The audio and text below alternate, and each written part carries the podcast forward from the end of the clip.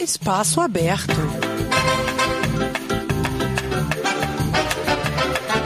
Música, cultura e notícias brasileiras na sua rádio Dreieckland.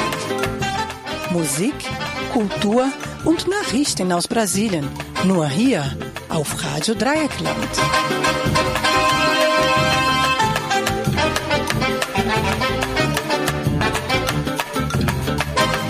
Espaço aberto. Espaço Aberto. Espaço aberto.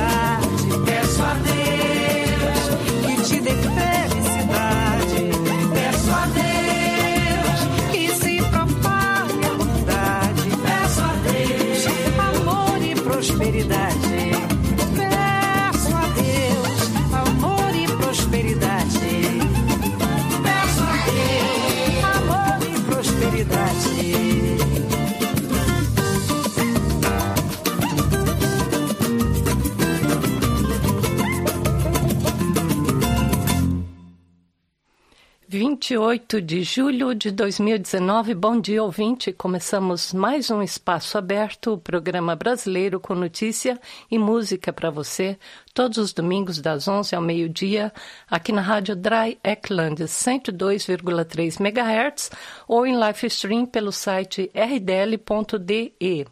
E a gente abriu o programa de hoje com a Nilce Carvalho, do mestre Marçal, lá dos anos 70, esse belo samba que se chama Peço a Deus. E no programa de hoje vamos trazer uma análise sobre a prisão dos supostos hackers que invadiram aplicativos de comunicação da cúpula da República Brasileira, sobretudo um grupo de procuradores federais. Também vamos falar do surto de desvios de função do ministro da Justiça Sérgio Moro. Tudo ocorrido com muita rapidez nos últimos dias no Brasil. Inclusive, por conta disso, nós mudamos praticamente toda a nossa programação do Espaço Aberto desse domingo. E Nós vamos falar também da sorrateira venda da participação majoritária da Petrobras na importante e estratégica BR Distribuidora. Tudo ocorrido na surdina enquanto os hackers de Araraquara eram expostos pela Polícia Federal. Isso ocorreu na terça-feira, tá? Nós temos também o mais novo surto de falso moralismo do presidente brasileiro Jair Bolsonaro e a implantação da criminosa mudança de critérios sobre agrotóxicos adotada pela Anvisa, Agência Nacional de Vigilância Sanitária no Brasil.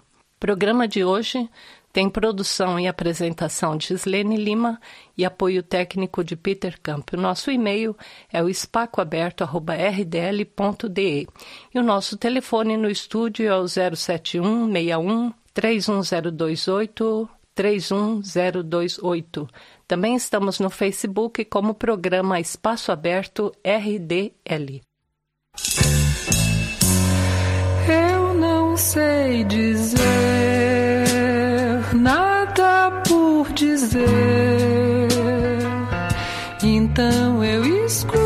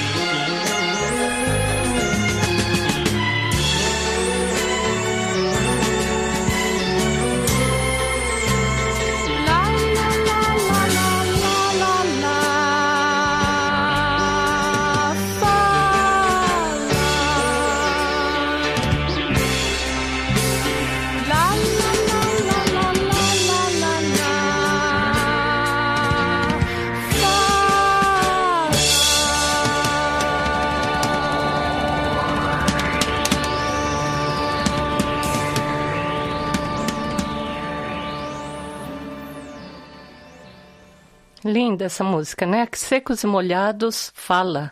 Essa música foi trilha do filme A História da Eternidade, o primeiro longa de Camilo Cavalcante e que ganhou em 2016 o prêmio de melhor trilha sonora original do Grande Prêmio do Cinema Brasileiro. E esse é o Espaço Aberto, programa brasileiro de todos os domingos aqui na Rádio Livre, a Rádio Dreieckland de Freiburg. Bom, eu acho que a maioria dos brasileiros na Alemanha está acompanhando a divulgação em série do site Intercept Brasil, que desde 9 de junho vem desvendando o conluio ilegal entre o então juiz Sérgio Moro e o coordenador da Lava Jato, procurador Deltan Dallagnol. Pois bem, o Bolsonaro se nega a reconhecer os absurdos praticados pelo seu ministro da Justiça e se nega a afastá-lo do governo tendo, ao contrário, a reação de criminalizar o jornalista Glenn Greenwald. E o Moro nega a autenticidade dos diálogos e sai para o ataque contra o fundador do The Intercept Brasil.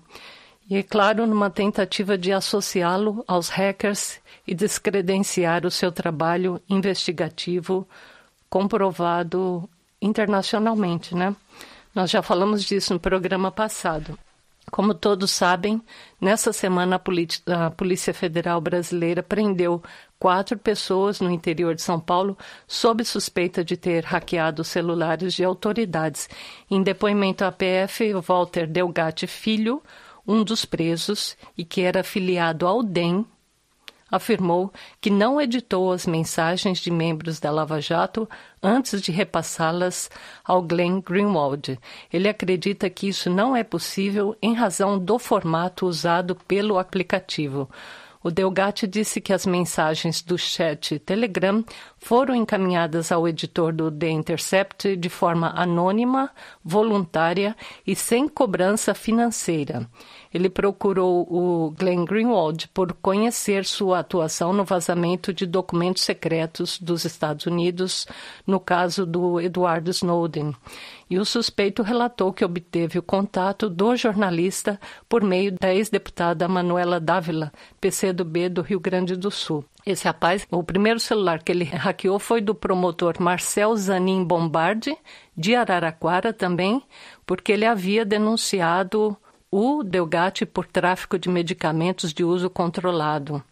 E através desse telefone, ele foi aos poucos conseguindo hackear os celulares de autoridades dos três poderes públicos até atingir o núcleo de procuradores da Lava Jato, onde encontrou conteúdos ilícitos nas conversas e assim decidiu copiá-los.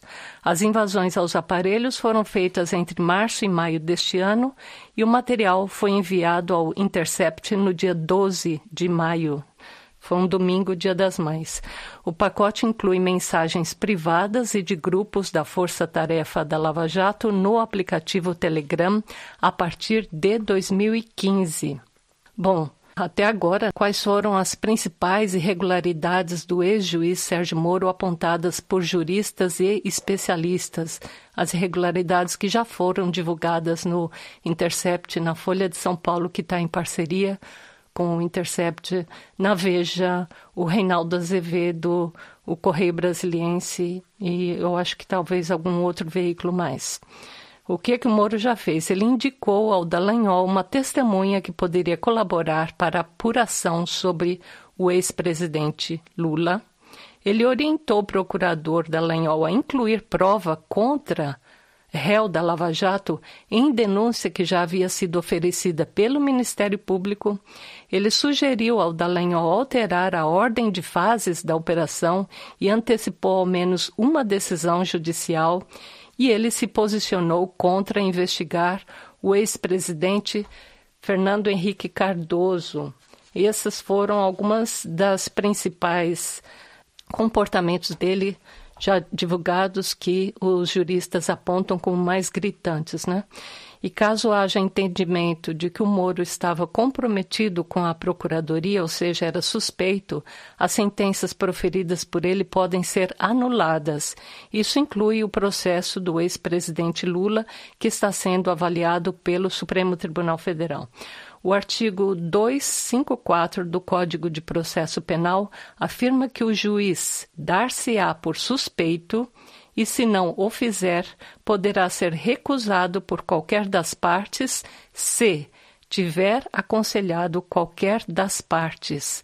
Já o artigo 564 desse mesmo código afirma que sentenças proferidas por juízes suspeitos podem ser anuladas. É isso aí. O ministro da Justiça chegou a afirmar que iria destruir o material apreendido com essas quatro pessoas de Araraquara e com isso ele reincide num desvio da sua função, já que além de ser parte envolvida na divulgação desses diálogos, ele não é mais um magistrado. E especialistas e até ministros do STF afirmaram que uma decisão nesse sentido cabe apenas ao juiz responsável pelo caso. Ou seja, agora ele é ministro da Justiça e ele não tem essa autonomia. Daqui a pouco nós vamos falar de outra arbitrariedade do, do ex-juiz federal e atual ministro da Justiça, que também é, causou choque no Brasil nessa semana. Agora uma pequena pausa. Eu tava triste, tristinho. Mas sem graça que a top model magrela na passarela. Eu tava só, sozinho. Mais solitário que um paulistano. Que o canastrão na hora que cai o pano. Tava mais bobo que banda de rock. Que um palhaço do circo Vostok. Mas ontem eu recebi um telegrama. Era você de Aracaju ou do Alabama. Dizendo, nego, sinta-se feliz.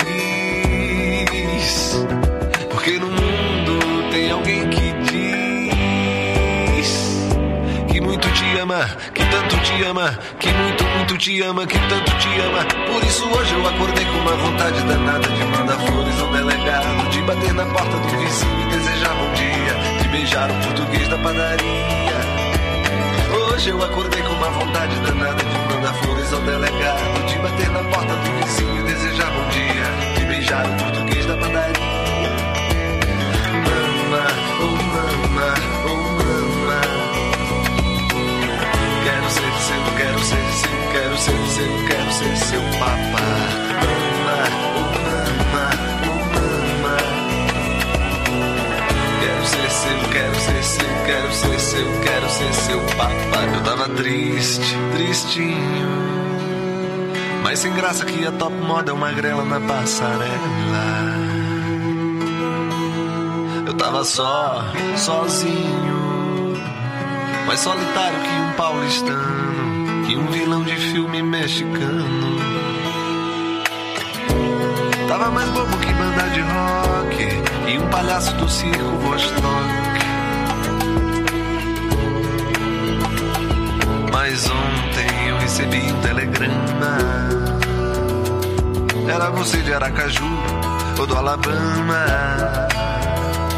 Dizendo, nego, sinta-se feliz. Porque no mundo tem alguém que diz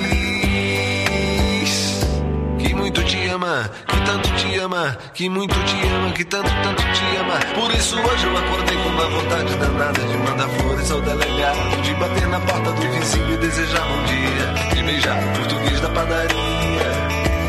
Hoje eu acordei com uma vontade danada de mandar flores ao delegado, de bater na porta do vizinho e desejar bom dia, de beijar o português da padaria. Vamos sair pra ver o sol. Mama, oh mama, oh mama. Quero ser seu, quero ser seu, quero ser seu, quero ser seu papá. Mama, Quero ser seu, quero ser seu, quero ser seu, quero ser seu papá. Hoje eu acordei com uma vontade danada de mandar flores ao delegado, de bater na porta do vizinho e desejar bom dia, de beijar o português na padaria. Hoje eu acordei com uma vontade danada de mandar flores ao delegado, de bater na porta do vizinho e desejar bom dia, de beijar o português na padaria. Seu papá.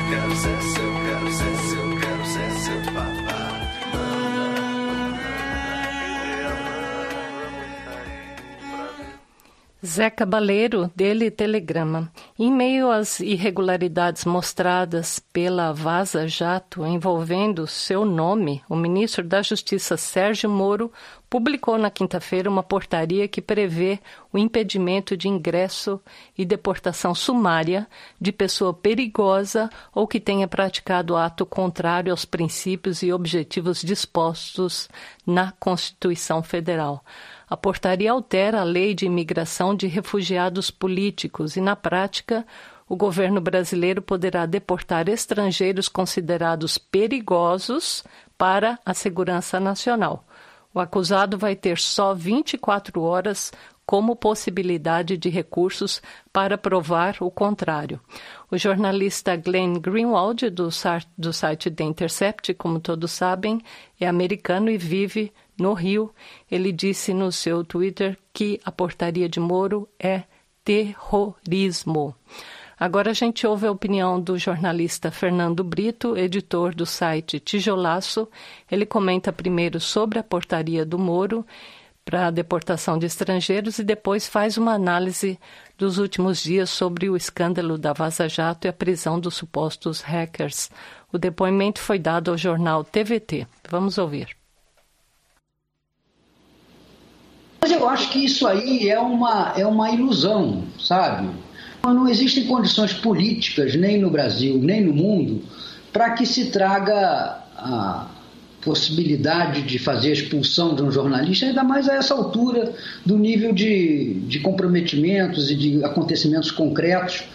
Isso simplesmente vai piorar ainda a situação deles. O problema é que não parece haver muitas alternativas para esse rolo em que o próprio Sérgio Moro é, se enroscou.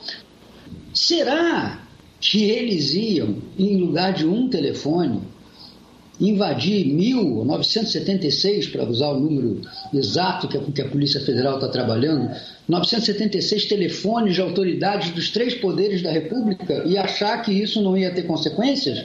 Inclusive do próprio presidente da República? Então tem coisa muito mal contada nessa história. Né? Pode ser que realmente seja essa fonte dos vazamentos, mas também pode não ser. E o Greenwald não vai confirmar que é esse camarada ou que não é esse camarada, porque isso faz parte do seu dever de proteger a fonte, até porque, segundo ele próprio, a fonte é anônima, então ele não tem condições de reconhecer se é José, João ou Joaquim. Mas que a história está confusa, está confusa. E confusão é o que não falta porque agora há pouco o UOL divulgou uma declaração do ministro Sérgio Moro dizendo que não teve acesso à lista dos hackeados, mas ao mesmo tempo confirmando que ele está avisando alguns. Quer dizer, ele tirou esses alguns de que lista? A lista que ele não tem? E é mais, ele diz que todas as pessoas que foram vitimadas por invasão dos seus celulares têm o direito de saber, perfeitamente. E ele está avisando alguns, e os outros, alguns, muitos, que não vão saber. Então, o ministro está assumindo, primeiro, uma indevida intimidade com o conteúdo de uma investigação que é sigilosa. Segundo, uma interferência com uma investigação da qual, na qual ele é objeto, no mínimo como vítima. Em terceiro lugar, ah, um favoritismo na divulgação das informações criminais que não cabe a um juiz, e por último, e não menos grave, o que fez ele ser desmentido pelo ministro Marco Aurélio e hoje recebeu uma duríssima nota da OAB, que é assumir o papel de juiz do processo, dizendo que essas provas serão destruídas, o que é uma grossa asneira. Porque essas provas, se nós estivéssemos falando de um roubo, elas seriam o que em direito se chama de res furtiva, a coisa roubada. Então elas só podem ser destruídas a partir do andamento do processo, fim do processo, por ordem judicial que manda desentranhar dos autos, para falar tecnicamente, e destruir. Não pode o, ju o juiz entre aspas agora, Sérgio Moro, decidir que elas vão ser destruídas. Cadê o juiz do processo? Não fala? Quem fala é o Moro? Por mais que se tenha tido nos últimos anos uma espécie de ditadura morística, sobre o, o judiciário? E isso parece que está começando a se desfazer. Eu vou dar um exemplo bem, bem claro em relação ao Ministério Público. Veja, é, ainda hoje a Folha publicou mais uma reportagem sobre palestras milionárias de Deltan Dallagnol, agora com uma empresa que circunstancialmente estava envolvida na Lava Jato. O texto divulgado mostra claramente que não tinha absolutamente nenhuma ligação acadêmica com palestra é, magistral, nada. Era uma atividade de propaganda para o lançamento dessa, dessa empresa que contratou no mercado de Curitiba. Será que os outros promotores, os outros 15 mil promotores do país, estão se sentindo à vontade com isso? Será que eles estão sendo olhados tortos pelos seus colegas, suas famílias? Será que eles não estão sendo cobrados? Como é que, como é, que é? Você também está fazendo palestra por 10 mil, 5 mil? Quanto é que você me cobra para ir lá falar no, no almoço do Rotary? Não, eles estão sendo colocados numa posição de mercenário que não é, não é confortável para ninguém. Em segundo lugar, os juízes também estão vendo esse atropelo do ministro da Justiça tomar para si uma investigação e decidir o que vai ser feito com as provas da investigação, que vai mandar destruir, quem deve ser avisado, quem não deve ser avisado. Eles ficam olhando e vendo, pera lá, pera lá, está havendo uma invasão de competência, uma usurpação da função judicial. E por mais que nós possamos dizer que a nossa justiça e o nosso Ministério Público têm uma espécie de, perdão, ímã complacente nessa questão do Sérgio Moro, passando dos limites está. E isso faz com que ele passe a sofrer um certo isolamento. Sérgio Moro se blindava na unanimidade nacional. Até que apareceu alguém e disse: o rei está nu. Sérgio Moro está nessa situação. Ele depende da crença geral que está se dissolvendo, que está deixando de existir, para fazer prevalecer os seus absurdos. Então, é, essa transição, no caso do Sérgio Moro, ela é muito abrupta. Tá? Eu já disse isso várias vezes. O humorismo era maior que o bolsonarismo. Hoje, humorismo se reduziu ao bolsonarismo e talvez até men a menos que isso, porque a partir de um certo ponto ele se torna incômodo.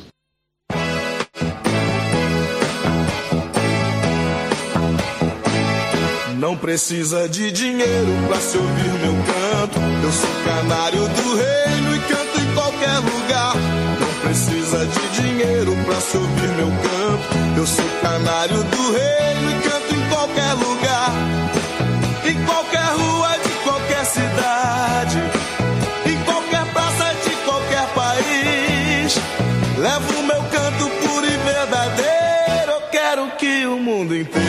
se sinta feliz. Em qualquer rua de qualquer cidade, em qualquer praça de qualquer país, levo meu canto puro e verdadeiro. Eu quero que o mundo inteiro se sinta feliz. Não precisa de dinheiro pra subir meu canto. Eu sou canário do reino e canto em qualquer lugar.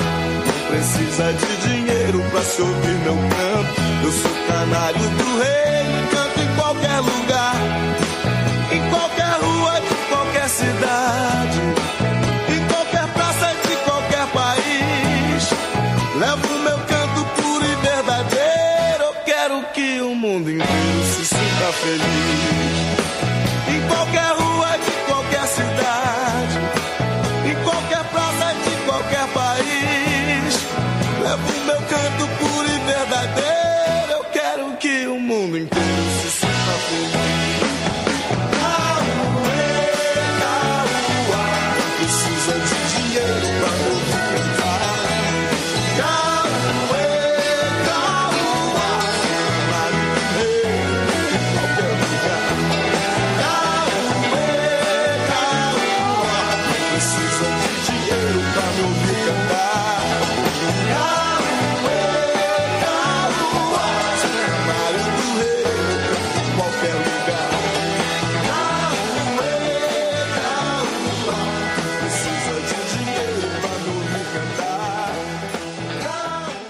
Esse foi o Tim Maia, dele Canário do Reino, e antes nós ouvimos um depoimento muito contundente do jornalista Fernando Brito, do site Tijolaço, sobre o comportamento do ministro da Justiça, Sérgio Moro.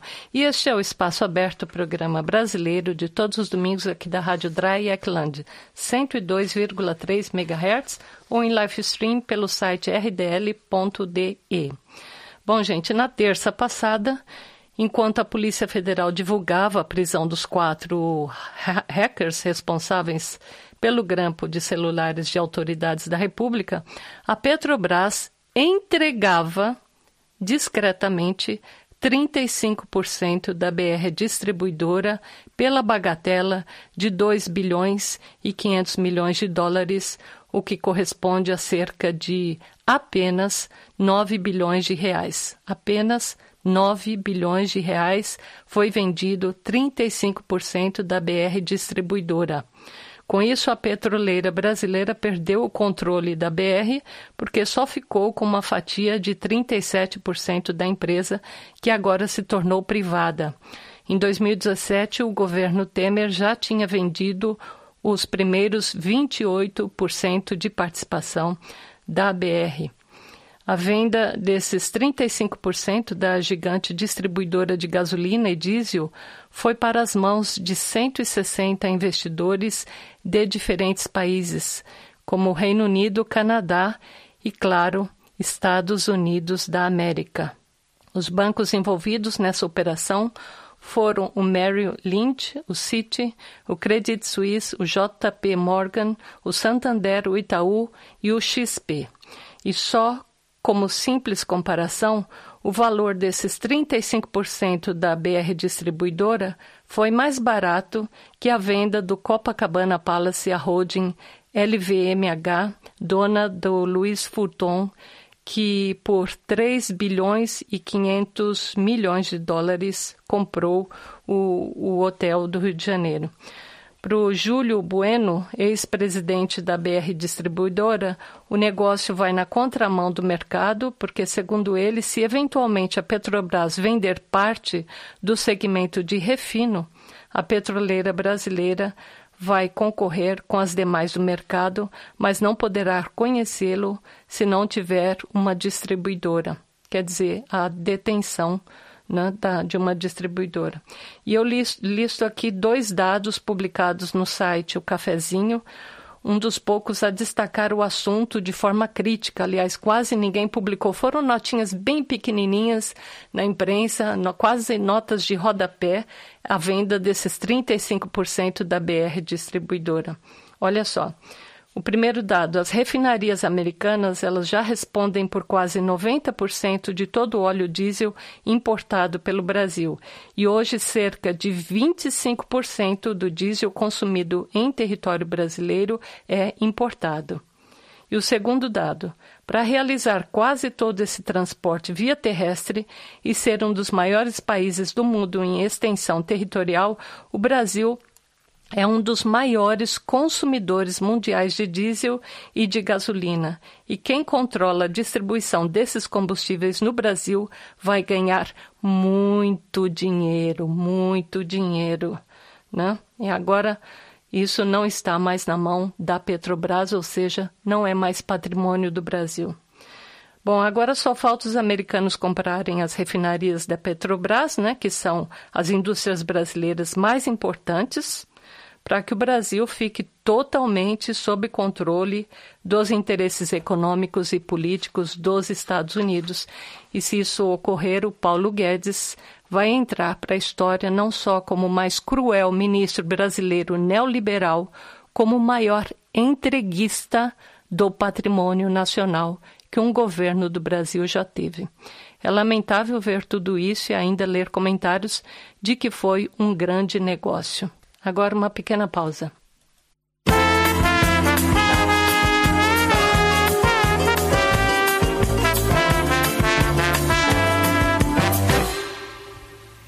Eu fui fazer um samba em homenagem à nata da malandragem que conheço de outros carnavais.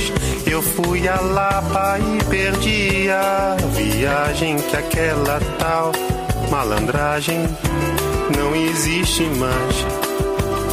Agora já não é normal que dá de malandro regular, profissional. Malandro com aparato de malandro oficial. Malandro candidato a malandro federal. Malandro com retrato na coluna social. Malandro com contrato, com gravata e capital. Que nunca se dá mal, mas o malandro pra valer. Não espalha, aposentou a navalha. Tem mulher e filho e tralha e tal. Dizem as más línguas que ele até trabalha, mora lá longe, chacoalha num trem da central. Agora já não é normal o que dá de malandro regular, profissional. Malandro com aparato de malandro oficial. Malandro candidato a malandro federal. Malandro com retrato na coluna social. Malandro com contrato, com gravata e capital. Quem nunca se dá mal, mas o malandro pra valer. Não espalha, aposentou a navalha.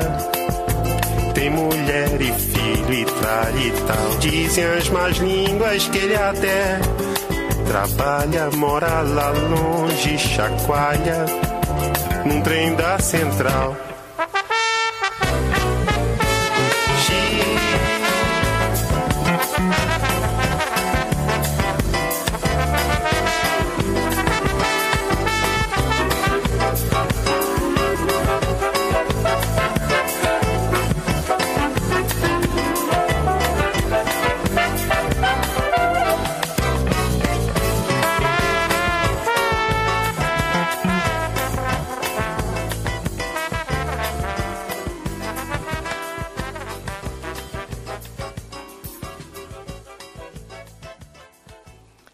Chico Buarque, dele homenagem ao malandro. E esse é o Espaço Aberto, programa brasileiro de todos os domingos aqui da Rádio Dry, Eckland, no 102,3 MHz, ou em live stream pelo site rdl.de.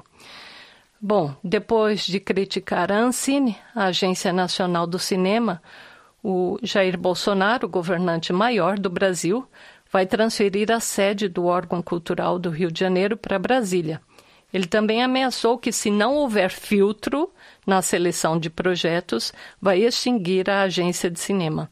E já pôs em prática sua censura velada, porque transferiu o Conselho Superior de Cinema do Ministério da Cidadania para o Ministério da Casa Civil.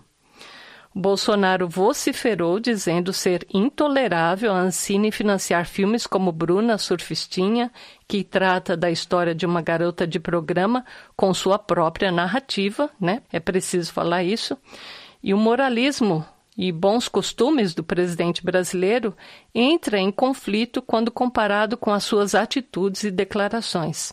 Eu vou lembrar que quando ele foi questionado porque recebia auxílio moradia enquanto deputado federal, mesmo tendo imóvel próprio em Brasília, o Bolsonaro ironizou dizendo que o apartamento funcional era para ele comer gente. E no carnaval deste ano, o presidente brasileiro não teve o menor respeito pelos menores de idade que são seguidores seu no Twitter. Bolsonaro postou sem qualquer filtro uma cena grotesca de Golden Shower para criticar o carnaval brasileiro. E a imoralidade maior do presidente da República do Brasil foi revelada nesta semana. Sem o menor pudor e ética, o Bolsonaro vai promover um culto à sua personalidade. E assim a Ancine vai destinar nada menos que 530 mil reais para a produção de um filme sobre sua eleição na presidência da República. Né?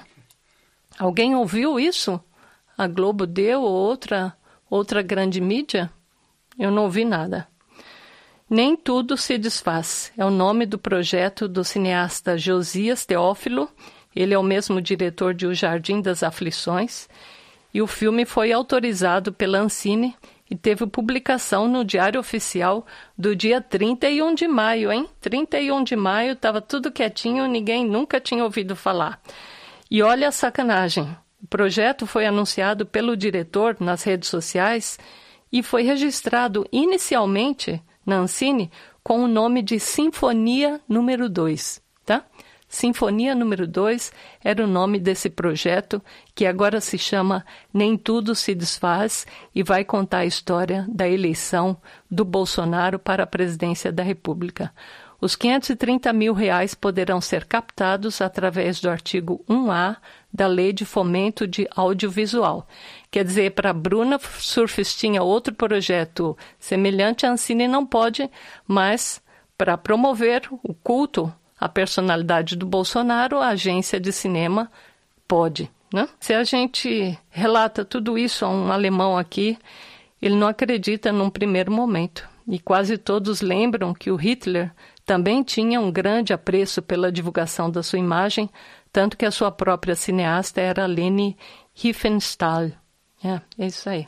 Vamos de mais música.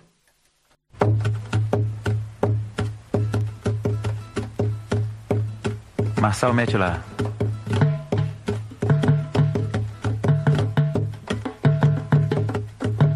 Você, Juquinha. Agora você, Elton. E agora você, Dazinho.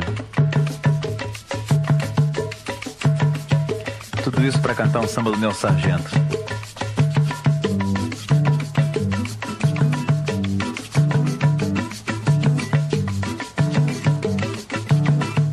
Você condena o que a moçada anda fazendo e não aceita o teatro de revista Arte moderna pra você não vale nada. Até vedete você diz não ser artista. Você se julga muito bom e até perfeito. Por qualquer coisa, deita logo falação. Mas eu conheço bem os seus defeitos e não vou fazer segredo não. Você é visto toda sexta no Joá, ah, no Joá. E não é só no carnaval que vai pros bailes se acabar. Fim de semana você deixa a companheira bar com os amigos bebe bem a noite inteira. Segunda-feira chega na repartição pede dispensa para ir ao oculista e vai curar sua ressaca. Simplesmente, meu amigo, você não passa de um falso moralista. Você não passa de um falso moralista. Você não passa de um falso moralista. Você não passa de um falso moralista.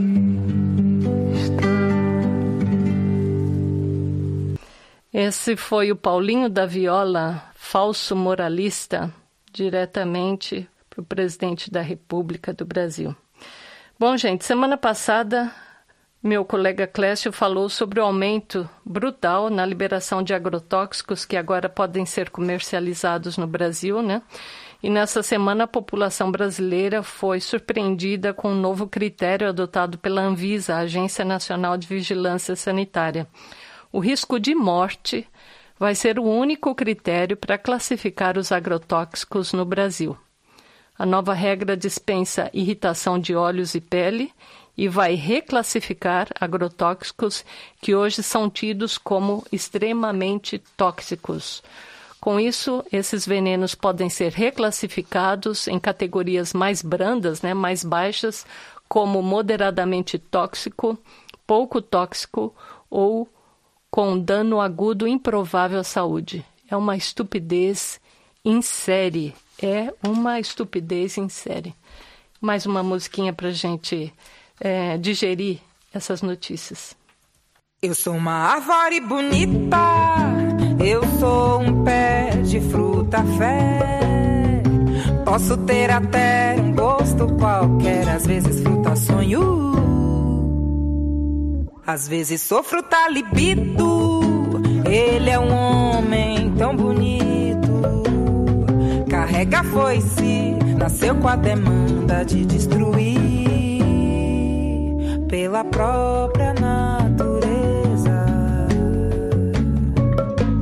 Capinou tudo que me fosse mata, sem deixar um galho dentro. Minha esperança é toda essa ausência de mato, morta junto com cada folha. E poxa,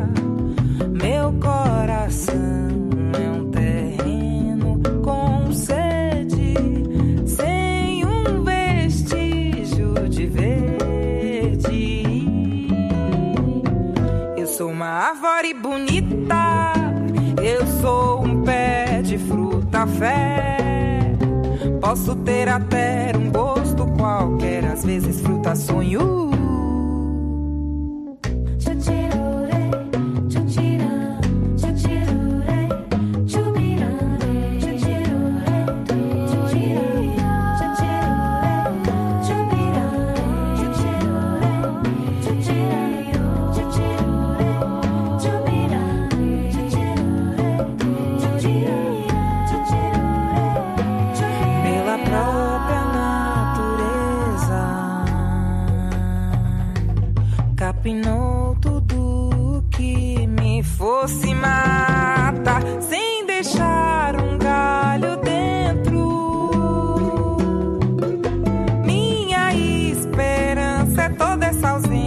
Ausência de mato, morta junto com cada folha. Poxa,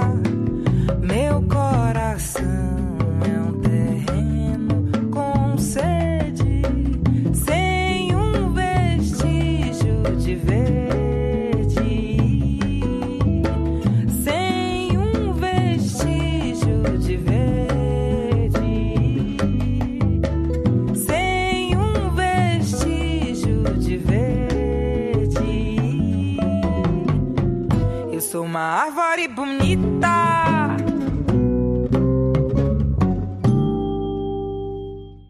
Essa foi a baiana Luede Luna, Eu Sou Árvore Bonita.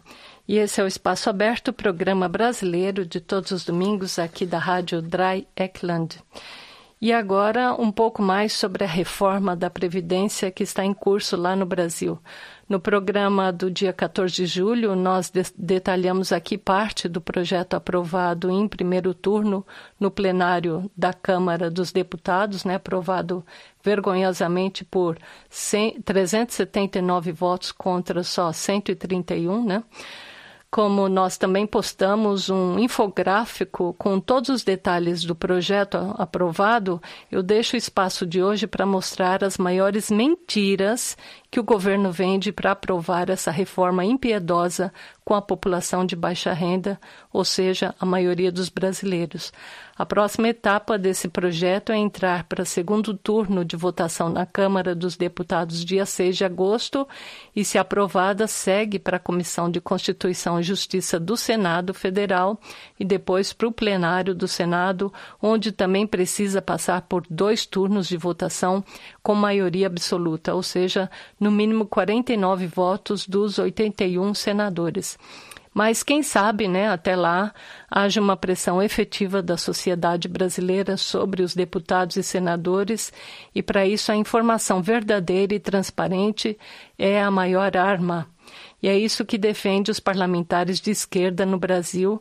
Uma delas é a jovem deputada federal do PSOL de São Paulo, a Sâmia Bonfim. Nós vamos veicular aqui agora o áudio de um vídeo que ela preparou para as redes sociais sobre as cinco maiores mentiras da reforma da Previdência divulgada pelo governo federal. Presta bem atenção nisso. Todos os dias o governo conta uma série de mentiras para te convencer a abrir mão da sua aposentadoria. Nesse vídeo eu vou falar de cinco mentiras contadas pelo Bolsonaro sobre a Previdência.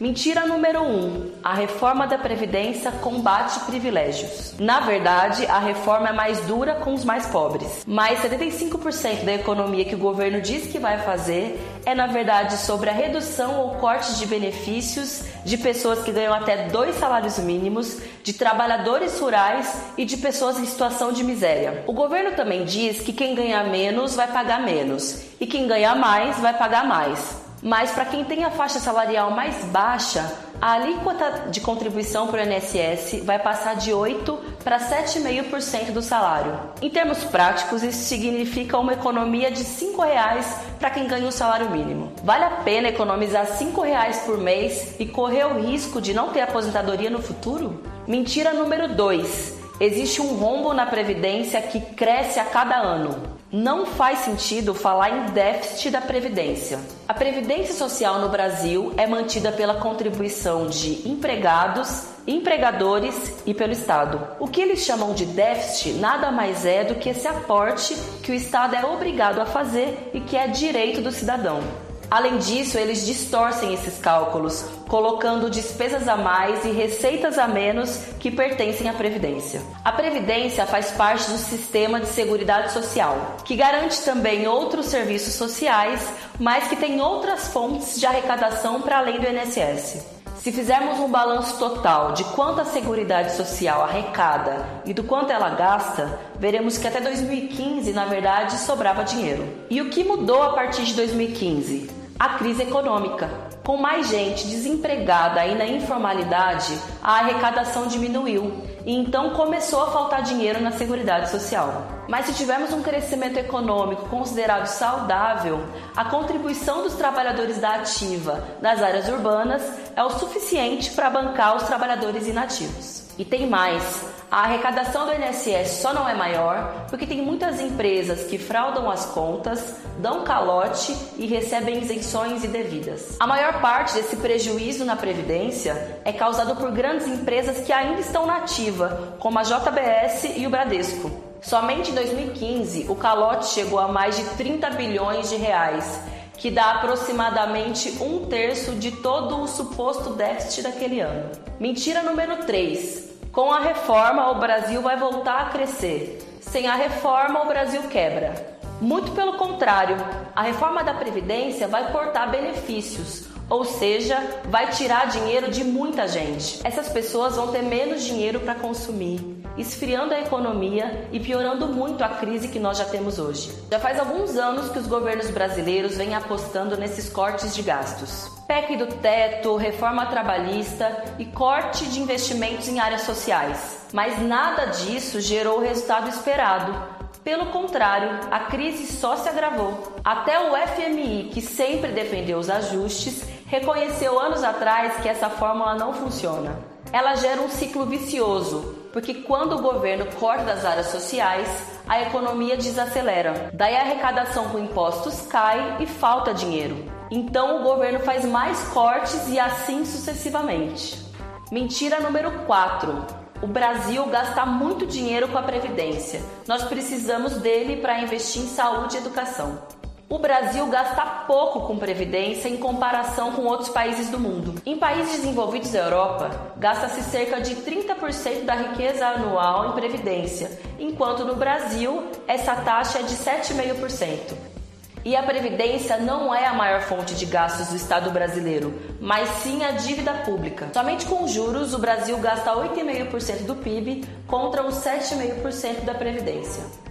É dinheiro público que vai parar nas mãos de banqueiros e donos de fundos de investimentos. Mas desse déficit ninguém fala. Mentira número 5. A população está envelhecendo e por isso precisamos cortar da aposentadoria para o país não quebrar. Mas espera aí, a expectativa de vida aumentada deveria ser uma boa notícia, não é? Garantir a dignidade dos futuros idosos é uma escolha que a sociedade brasileira precisa fazer. Na França, na Dinamarca e muitos outros países que tiveram envelhecimento da sua população, eles optaram por ampliar o investimento na previdência e na saúde para que a população idosa pudesse viver mais e melhor. Por último, quando se fala do aumento da expectativa de vida da população brasileira, se considera a média nacional, ignorando as diferenças regionais e de classe. Em São Paulo, por exemplo, a expectativa de vida chega a variar em 30 anos entre o centro e a periferia. Precisamos desmascarar essas mentiras. Compartilhe esse vídeo e entra no nosso site para abrir um comitê doméstico contra a reforma da Previdência. Todos os nossos esforços são indispensáveis para barrar a reforma da Previdência. Vamos juntos! Acesse www.samiabonfim.com.br barra Previdência. É isso aí. Essa foi a boa mensagem da Sâmia Bonfim, deputada federal pelo PSOL de São Paulo contando as cinco maiores mentiras sobre a reforma da Previdência. Bom, gente, nós estamos quase terminando o espaço aberto de hoje. Eu vou falar bem rapidinho que acaba de sair a nova edição da revista analítica Brasília Nachrichten, Notícias do Brasil, editada e produzida pela ONG Brazilian Initiative, aqui de Freiburg. É a edição 159, ela está muito boa. Ela tem na capa o presidente brasileiro com maquiagem de palhaço, mas no lugar da típica bolinha vermelha sobre o nariz, ele, a gente vê uma pintura de uma laranja em alusão alusão ao escândalo das candidaturas laranjas com desvios de verbas promovido pelo PSL, o partido do Bolsonaro. Quem quiser adquirir essa revista deve entrar em contato, quem não for assinante, né, com a Brazilian Initiative ou diretamente no site www.brasilianaristen.de, brasilianaristen.de. É isso aí. Com essas informações, vamos encerrando o espaço aberto deste domingo. Eu lembro que esse programa pode ser ouvido por uma semana através do site da Rádio Dreieckland, que é o rdl.de, e é só você acessar a mediateca da rádio e buscar o link Espaço Aberto. E quem quiser nos contatar, o nosso e-mail é espacoaberto@rdl. A gente termina com a Maria Bethânia, uma música linda que chama Karim Murê, e o programa de hoje teve produção e apresentação de Slene Lima e apoio técnico do Peter Camp. Um bom domingo a todos e até mais. Tchau.